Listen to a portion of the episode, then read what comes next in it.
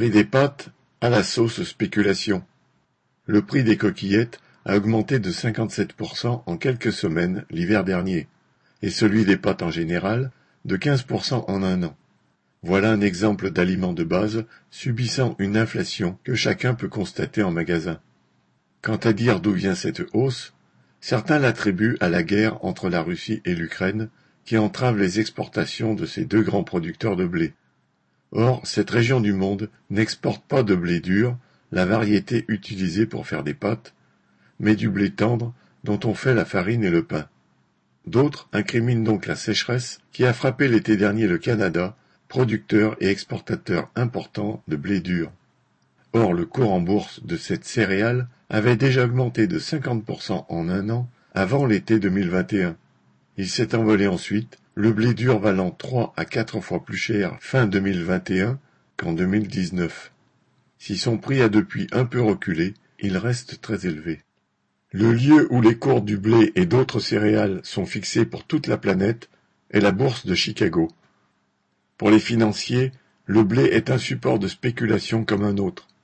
Il ne spécule pas que sur son prix, mais aussi sur les contrats d'assurance souscrits contre les aléas climatiques et sur d'autres produits dérivés.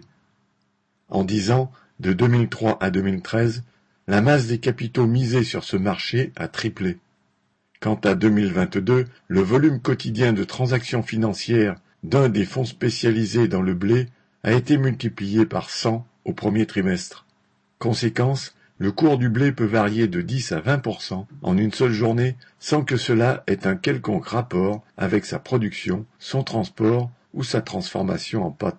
En outre, le commerce mondial des céréales est aujourd'hui concentré entre les mains de quatre groupes capitalistes.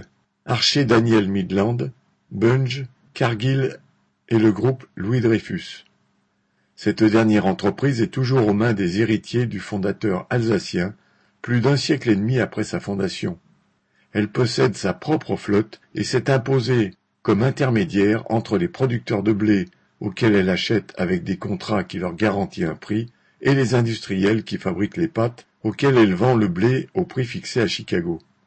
Le niveau des stocks détenus par ces quatre groupes capitalistes n'est connu que d'eux seuls. Il leur est facile de créer une pénurie artificielle pour vendre plus cher.